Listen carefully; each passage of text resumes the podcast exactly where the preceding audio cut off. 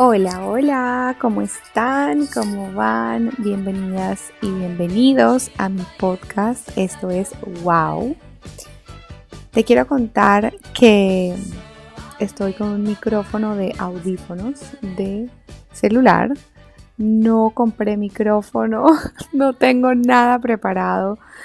En este primer episodio solo quiero contarte un poco de la historia de mi vida, Em, de mis 20, de quién soy yo, de qué vas a encontrar en este podcast. Y la verdad ha sido muy difícil grabarlo. Lo grabé hace dos años, mi primer episodio.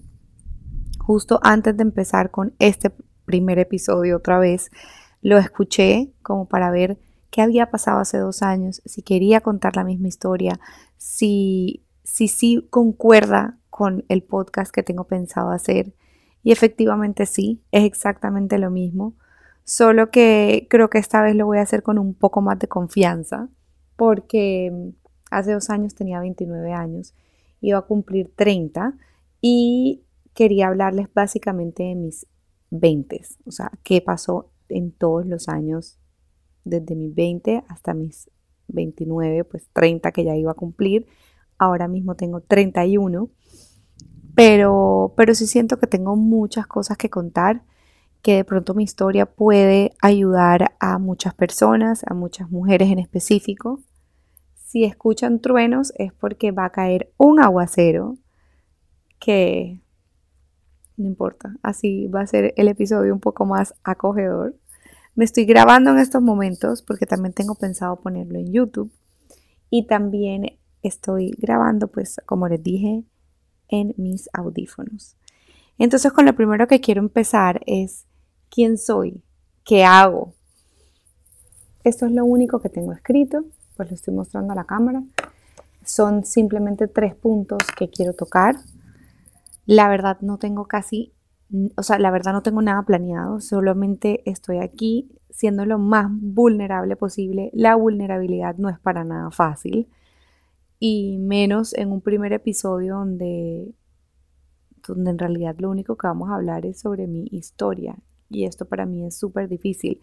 Yo tengo redes sociales, yo tengo, pues yo me comunico con mi comunidad a diario, pero no es lo mismo estar aquí hablando sobre mi historia a estar mostrándote un outfit, un maquillaje, tantas cosas, pues lo que muestro en mi día a día, qué cosas tengo en la marca, mi marca de belleza.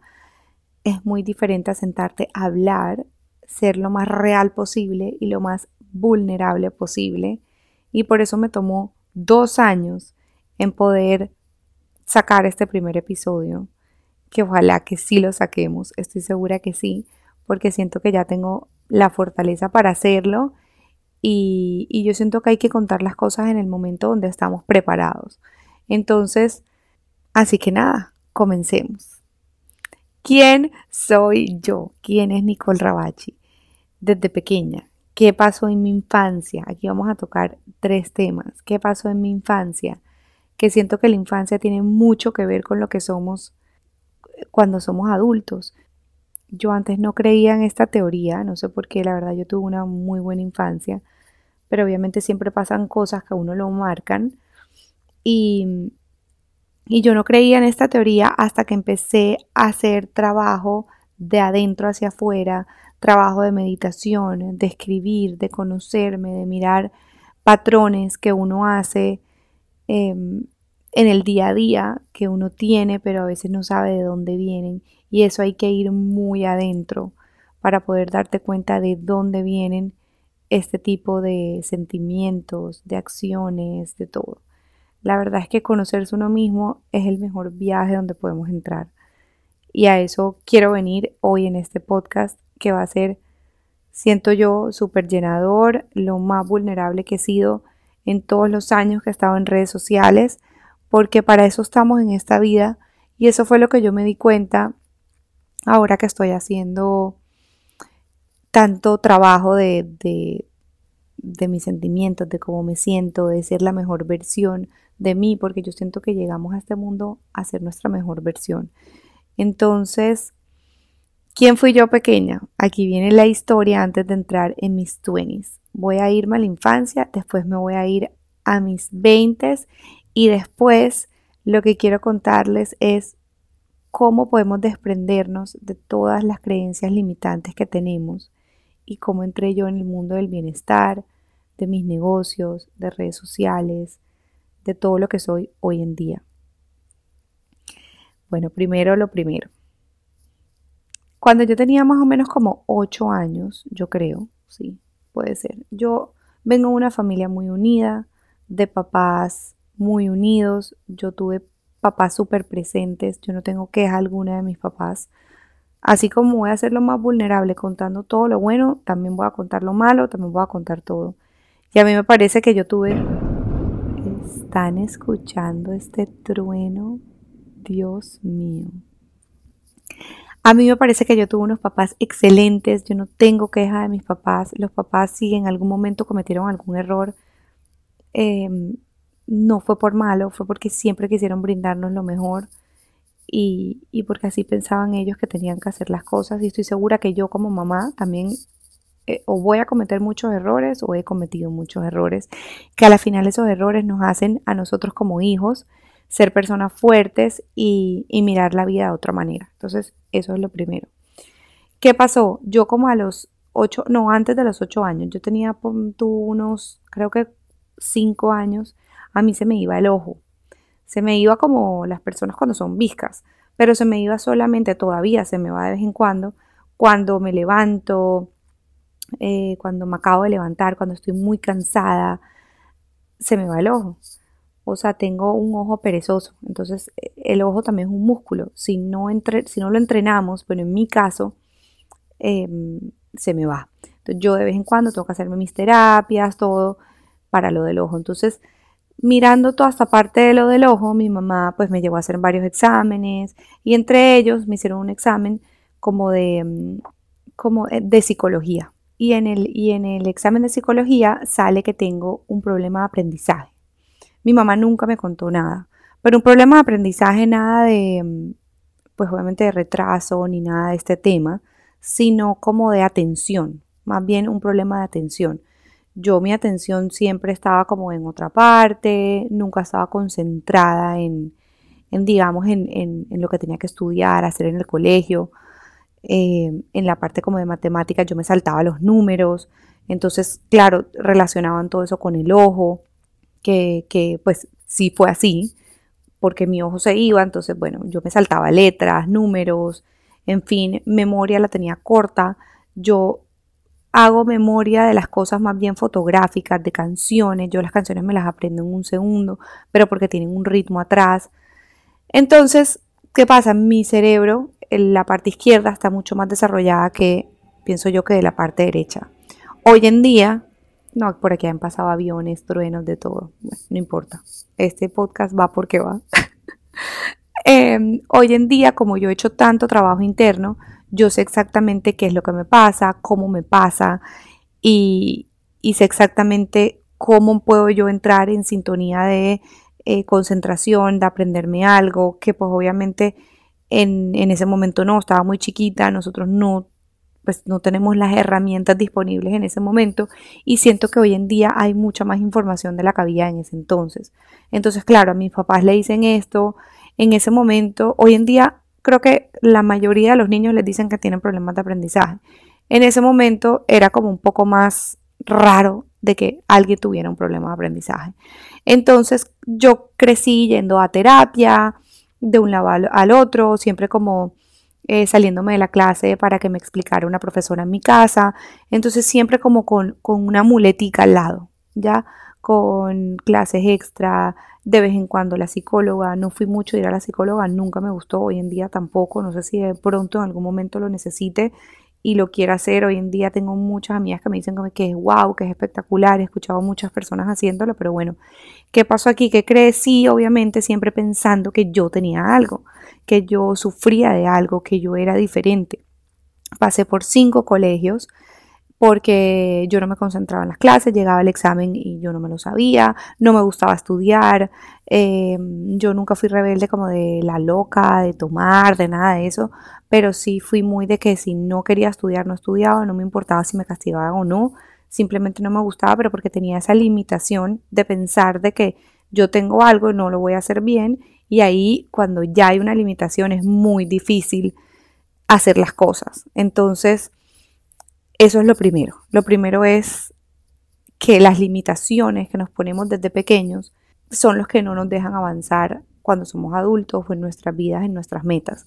Entonces mi mamá nunca me lo dijo a mí como así, tú tienes esto, pero obviamente iba a mil terapias, eh, me pasaban de colegio a colegio, eh, una vez me bajaron de curso, en fin, tantas cosas que, que obviamente crece uno con esto. Y al lado de todo esto vienen todas las inseguridades. En mi caso vino la inseguridad de yo no poder lograr las cosas, de no poder hacerlo, de eh, todo este tipo de cosas, de no soy suficiente más que todo. Entonces siempre lidié como con esa parte de mí. Gracias a Dios igual en mi casa a mí me dieron mucha, mucha seguridad por el otro lado de, del lado de ser mujer, de, de valorarme. Yo, digamos, siempre tuve buenas relaciones en cuanto a amorosas. Si tuve un novio, la verdad nunca tuve como el maltratador o este tipo de cosas, porque esa parte siento que mi mamá me la dejó muy clara de tú vales como mujer. Pero tenía la otra parte de, en la parte intelectual, de pronto sentía que me faltaba siempre algo o que necesitaba una ayuda. Entonces, esto pasó y bueno, fui creciendo y mm, después de pasar por cinco colegios, sufrí esto sí del estómago toda mi infancia, desde que tenía ocho años me la pasaba en una clínica, eh, vomitando, con colitis, con todo esto. Hoy en día sé que obviamente era el estrés de o que voy a hacer el examen, de que no pasé la materia, de que no soy suficiente y son cosas que el cuerpo va guardando y cuando el cuerpo guarda y guarda y guarda, el cuerpo no se queda con nada y en algún momento lo manifiesta en cualquier situación. En mi caso era, Dios mío, en mi caso era em, el estómago. Lo manifestaba en el estómago, en que todo me caía mal. Entonces también crecí con la creencia de que a mí todo me cae mal, de que tengo colitis, que los lácteos, que no sé qué, me hacían endoscopia desde muy chiquita. Entonces, pero todo eso yo doy gracias de que haya pasado, porque si no, no fuera la persona que soy hoy en día. Yo desde muy pequeña empecé a ver videos de Lucy L. Hay, que ella era como la única persona que encontré por YouTube, que era toda de bienestar y de todo este tema de, afirmaciones y yo decía, ¿qué es todo esto? Porque me, o sea, me hace sentir súper mejor, no sé qué. Y empecé a indagar en el tema, tú cuando tenía como 16 años y mm, a todas estas ya había pasado como por cuatro colegios en ese momento. A los 16 me fui a vivir a Suiza a terminar al colegio donde estudió mi mamá. Ahí me encontré con un grupo de personas que de pronto no estaban alineadas con mis mismos valores eh, de, no sé, había mucha locura, mucha rumba, mucho todo, me quise devolver. Así que bueno, terminé otra vez aquí, en, en Barranquilla, de donde yo soy, y me gradué muy chiquita porque me metieron en un colegio de estos que termina súper rápido para que poder graduarte y ya, porque en ese entonces en donde más me iba a ir yo. Entonces siempre hice las cosas como pensando en que yo tenía algo, entonces nunca daba todo de mí por la creencia de que tienes algo. Entonces me fui a Suiza y cuando quería aprender francés era como que, ay no, pero es que yo no me memorizo las palabras, ay no, es que yo de pronto no vaya a aprender lo que tengo que hacer. Entonces todo esto eran creencias mías que no me dejaban avanzar. Listo, pasaron los 18 años, me fui para Londres, no empecé a estudiar diseño gráfico y estudiando diseño gráfico lo hice súper bien los primeros semestres porque todo era como de creatividad, de todo este tema de, de, lo que a mí me gusta, la parte que yo tengo súper desarrollada y, y, la parte que amo de mí, que es la creatividad. Entonces empecé con diseño gráfico, me iba muy bien, pero me sentía como muy estancada en Barranquilla, no tenía muchos amigos, era simplemente de la universidad a la casa, la casa a la universidad, de vez en cuando salía, la verdad, fueron momentos súper tristes porque mm, acababa mi mamá de pasar un cáncer y a mí me dio muy duro ese cáncer. Cuando a mi mamá se enferma, yo me bloqueé, hice como si nada estuviera pasando, pero como les digo, el cuerpo no se queda con nada. Así que pasé mi duelo como en ese momento, nos cambiamos de casa, no me gustaba la casa donde estaba viviendo, estaba súper lejos como de todo porque era las afueras de Barranquilla, así que fue creo que la única vez en mi vida donde pasé una depresión como así, como momentos de tristeza, como todo esto, entonces le dije a mis papás, me quiero ir, quiero hacer lo que siempre me ha gustado, que es el maquillaje, eh, quiero hacer maquillaje artístico y cosmetología, y ya después yo vengo otra vez y termino mi carrera. En ese momento ya llevaba casi tres, dos años y medio en la carrera, me faltaba súper poquito, pero también sé que no terminé esa carrera porque ya los últimos semestres eran con geometría, con números, con todo esto y otra vez me volví a bloquear, porque claro, los números, la no sé qué, la no sé cuándo, pues todo este tema de las creencias limitantes que no me dejó avanzar y terminar mi carrera. Pero gracias a Dios todo eso pasó porque si no tampoco estuviera hoy en día aquí. Por eso es que todas las etapas de la vida vienen con algo y todo lo que nos llega viene con algo. Entonces, ¿qué pasó? Nada, me devolví, eh, me fui para Londres a estudiar maquillaje artístico, hice mi maquillaje artístico, hice cosmetología, se supone que nada más me iba seis meses y quise quedarme haciendo más cursos de todo esto de la belleza, de mm, cómo funciona la piel, aparte de maquillaje artístico, porque inicialmente me fui para hacer maquillaje artístico. Una vez ya terminé eso, esos sí fueron los, los mejores dos años y medio de mi vida. Dije, no, yo no me voy para Barranquilla, no me devuelvo a Colombia. Este, este curso lo hice por un año porque era intensivo de piel, de maquillaje, de todo esto. Y después dije, no me voy a quedar y voy a estudiar lo que sea que, que me sirva para el día de mañana yo tener una empresa que en ese momento yo lo decía, pero en verdad no me lo creía para tener una empresa de belleza. Y mis amigas estudiaban en una universidad que se llamaba Regents y me dijeron, Nikki, es súper fácil, todas pasamos, métete ahí. Y yo, bueno, listo, perfecto, me metí, empecé a estudiar relaciones públicas y la terminé en Barcelona, porque ya después de dos años y medio nosotros... Eh, no nos, o sea, se nos hacía más fácil a mi familia que yo estuviera en España a que estuviera en Londres, entonces me fui para allá, me validaron mis créditos y me fui para España. A todas estas ya tenía 20 años. Y a mis 20 años empecé en España un poco mucho más madura, eh, viví sola, claro que ya yo en Londres había vivido sola dos años y medio, nunca tuve roommate, a mí siempre me gustó vivir sola. Y también le doy gracias a mis papás porque me entendieron, me escucharon y me apoyaron a estudiar lo que yo quería. Que eso muchas veces no pasa. Entonces me fui para Barcelona, empecé a estudiar y conocí a la hermana de mi esposo, que es ahora mismo pues mi cuñada y también mi amiga. Los truenos están bien fuertes y lo peor es que todavía no ha caído ni una sola gota. Y nos hicimos, bueno, muy amigas, salíamos todo el tiempo juntas. En este entonces todavía pues yo sabía la existencia de mi esposo, pero no pero en ese momento no, no teníamos pues absolutamente nada, incluso yo salía con una persona, mi cuñada salía con otra, salíamos juntas a todas partes. Eh, oigan, yo nunca he contado nada de mí en ninguna parte de mis redes, o sea, esto para mí es un súper paso aquí contándolo y tengo miedo y todo.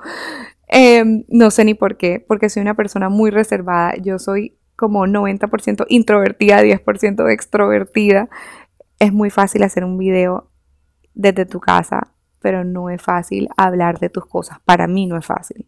Tengo muy pocas personas a las que les cuento mis cosas, muy pocas. Y hoy en día me estoy abriendo y estoy contando mi historia porque sé que a muchos les puedo ayudar. Y lo primero que dije fue, no voy a pensar en mí, sino en las personas. O sea, no quiero saber de mí ni cómo me sienta yo en estos momentos, sino qué le puedo yo enseñar a las otras personas con mi historia de, todo lo que ya les he venido contando, que de pronto a muchos les puede servir todo esto que les estoy diciendo. Entonces, nada, comencé en Barcelona, espectacular.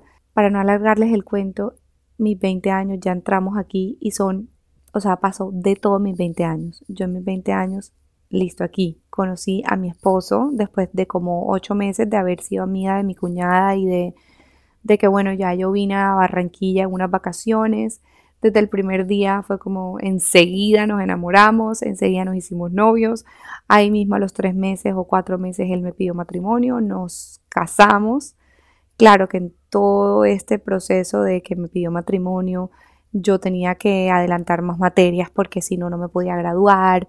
Eh, bueno, todo esto, tener una profesora en la casa, bueno, lo mismo de siempre. Volví como, como cuando estaba en mi colegio porque decía, si no termino las materias, porque mi papá dijo, si Nicole no termina la universidad, Nicole no se casa. mi papá le dijo que no, que yo no me iba a casar con él, que él no era judío, bueno, en fin, de todo. Y mm, a la final se terminó convirtiendo, yo terminé haciendo mis materias, bueno, en fin, todo. Fue súper difícil porque tampoco me iba bien en la universidad. En la universidad eran números, en relaciones públicas no es todo solamente relaciones públicas, ahí también tenías administración, números de todo. Y estoy segura que yo hoy en día de pronto sí lo hubiera podido lograr, porque hoy en día hice después otra carrera y esa la logré y la hice súper bien, sino que en ese momento yo tenía tantas mentiras en mi cabeza puestas que obviamente no lo iba a lograr así nunca, porque nunca vamos a poder lograr nada si no tenemos seguridad de nosotros mismos. Y yo esa parte la tenía completamente muerta. Entonces nada, eh, adentro de todo este, dentro de todo este tema, de que yo fui creciendo y en la universidad y en el colegio y todo, la única parte que a mí me gustaba de mí, o sea, de que me gustaba cómo ayudaba yo a mis amigas, cómo las maquillaba, cómo les decía, eh, más segura de ti misma si de pronto em, lo, sientes, o sea, si tú tienes un buen corte de pelo, si tú tienes un maquillaje que te haga sentir bien, no, eso no es superficial, eso te va a hacer sentir más segura. Y, yo sé que ayudé a muchas de ellas y sé que estuve en el camino de muchas de ellas y siempre me gustó ayudar a la mujer durante todo este tiempo, durante el colegio, la universidad, eh, todo. Siempre me ha gustado ayudar a las mujeres, las personas que trabajan conmigo, las personas que tengo a mi alrededor.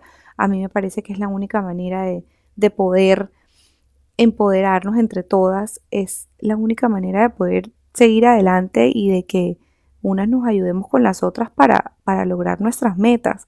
Entonces, sí, siempre tuve este sentimiento en mí. Listo, me devolví, me devolví ya de Barcelona, me vine a vivir a Cartagena, eh, me casé con mi esposo, esperamos casi un año para tener hijos. En ese año la verdad es que lo tomé como sabático cuando me casé.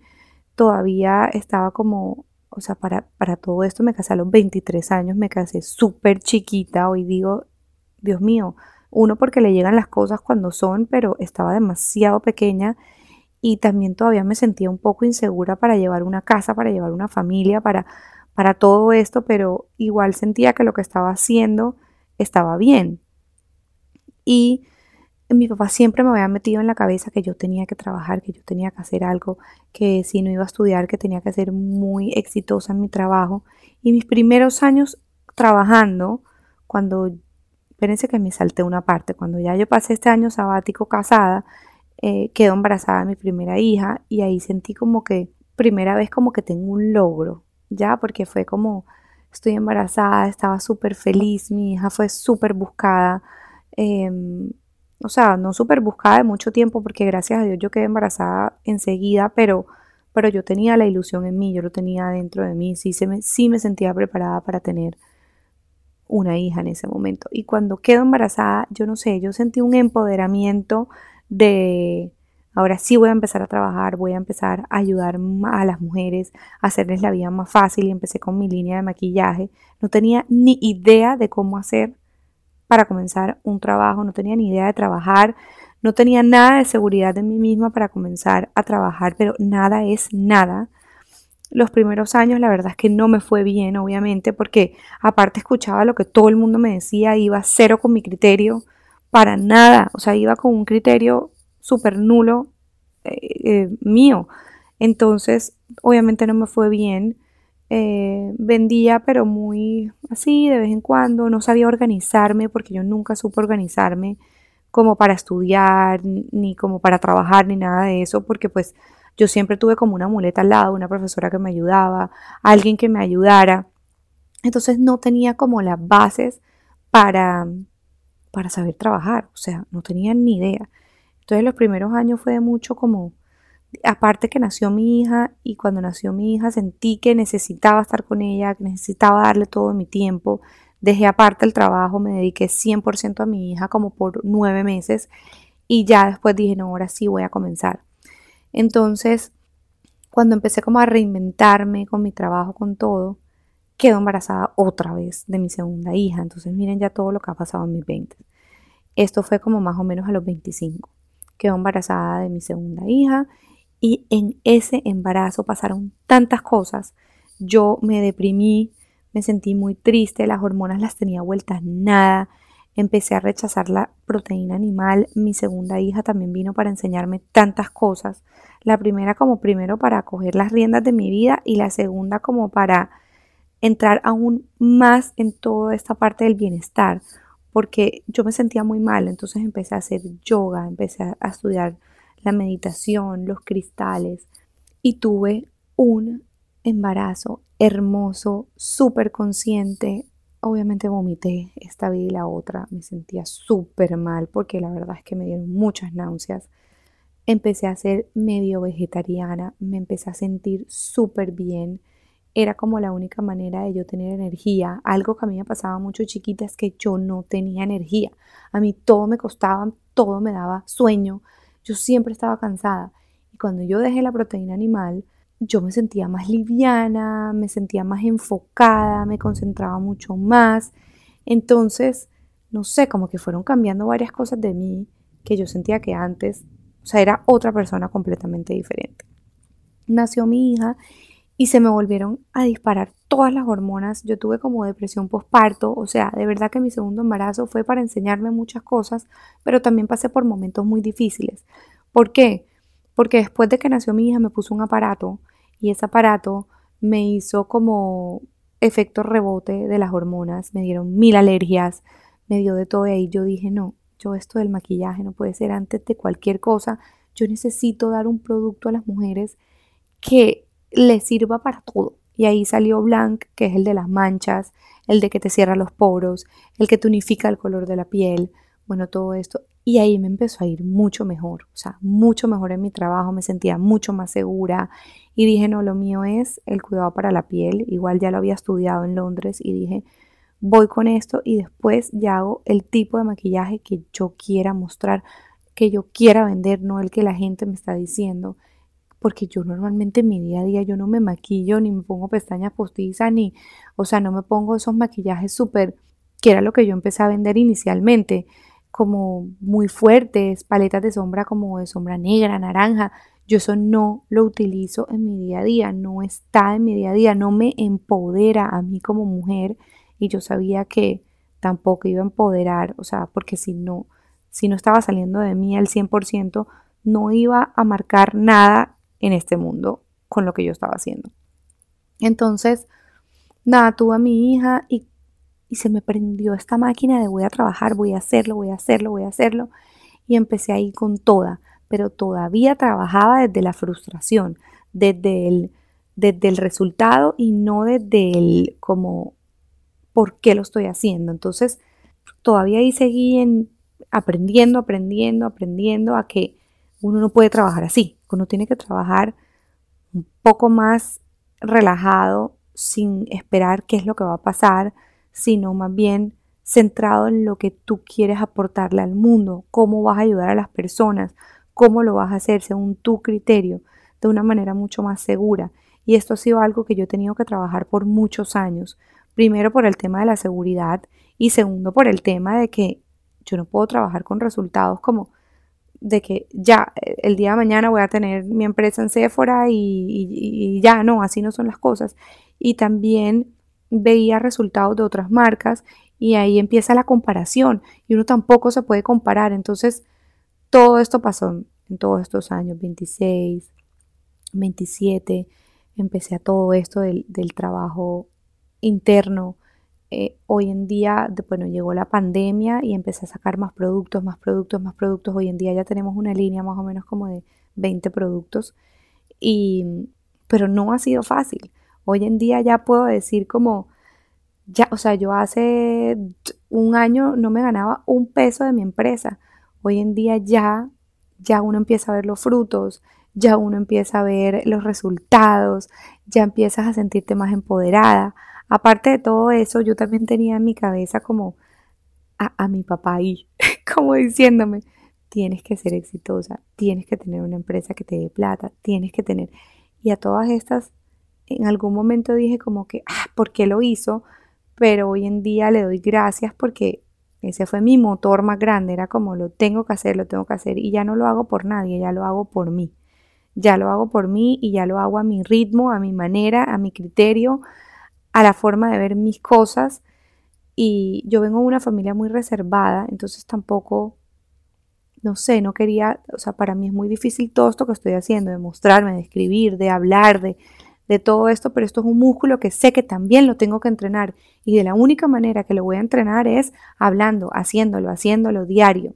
Así como entrené mi músculo para grabar a diario para poder crecer en redes sociales. A mí me daba demasiada pena, pero yo dije, no, tengo que, esto es un músculo que tengo que, que forzar, que así como hago ejercicio, así como el músculo de mi ojo, que tengo que, que tenerlo fuerte para poder tenerlo bien. Bueno, así es lo mismo. Cada meta que tú te quieras plantear es un músculo nuevo que tienes que reforzar a diario. Entonces ahora yo cada vez que voy a meter algo en mi vida, yo sé que lo tengo que hacer todos los días, me salga bien o me salga mal. La meditación la empecé a hacer hace dos años diaria, diaria, diaria, diaria después de la depresión de mi posparto. Porque hubo un momento donde la dejé tirada y hubo un momento donde no sé, me dio un momento de rebeldía y no quise meditar como por un año, no quise hacer nada, comía lo que quisiera y obviamente mi cuerpo es muy sensible, yo soy una persona que recibe todo y, em, y después ya me estaba pasando el resultado. Otra vez me volví a inflamar, otra vez me volví a todo esto, pero todo eso es bueno que pase para volver a, a reinventarse uno y decir, listo, aquí voy, aquí vamos. Entonces, todo lo que ha pasado en mi vida hoy yo le doy gracias de que mi estómago no funcionara bien en su momento, de que me hayan dicho lo del problema de aprendizaje, de que todo, porque si no, yo no hubiera tomado tantas herramientas en mi vida para poder mejorar como persona. Entonces, eso es un poquito de la historia de mi vida. Eso era lo que les quería contar. Quería contarles un poco sobre las creencias limitantes, sobre todo lo que pasó en mis 20, que yo siento que en los 20 hacemos tanto para después consolidarlo ya en los 30 sin dejar de aprender día a día y sin dejar de ser una mejor versión de ti a diario. Y hoy en día lo que yo siento es que ya yo me escucho más a mí, a lo que yo sienta, incluso hasta si me siento mal, ya yo sé qué es lo que tengo, porque conocerse a uno mismo es lo mejor que uno le puede pasar. A la final lo único que no tenemos prestado en esta vida es nuestro cuerpo Aquí vamos a vivir toda la vida en esta casa que es nuestro cuerpo, en esta mente que es la que nos maneja absolutamente todo. Y qué mejor que tenerla llena de, de, cosas positivas que te ayuden a ti a tener una mente y un cuerpo saludable. Por eso es que yo hablo tanto del bienestar en mis redes sociales, aparte de la moda y la belleza, que es como el 90% de mi contenido, porque lo amo y es lo que me hace salirme como de, mi zona de confort, pero amando lo que hago y es lo que me hace sentir bien. A mí me encanta eh, los outfits que me hagan sentir empoderada, pero que sean fáciles, porque eso es lo que ustedes van a ver. Todos mis outfits son súper fáciles, mis maquillajes son fáciles. Yo ya antes, digamos, hacía contenido según lo que estaba en tendencia. Hoy en día no lo hago 100% cerrándome los ojos sin ver ninguna tendencia y diciendo esto es lo que a mí me queda bien, esto es lo que a mí me gusta y sé que puedo ayudar a muchas mujeres a tener una vida mucho más fácil vistiéndose de esta manera, maquillándose de esta manera, haciendo las cosas de una manera mucho más fácil. Entonces, por eso hice mi línea. Hoy en día tenemos, como les dije, una línea ya con una variedad de productos con, ya le metimos un poco de maquillaje, pero miren, después de casi cinco años, el maquillaje que yo realmente quería y es un maquillaje súper natural que lo pueden utilizar todos los tipos de piel, que te lo puedes poner en el día a día y la parte de cuidado para la piel es lo principal. Entonces yo primero tenía que abarcar con toda la parte de cuidado de la piel y sentirte tu piel bien después y después maquillarla.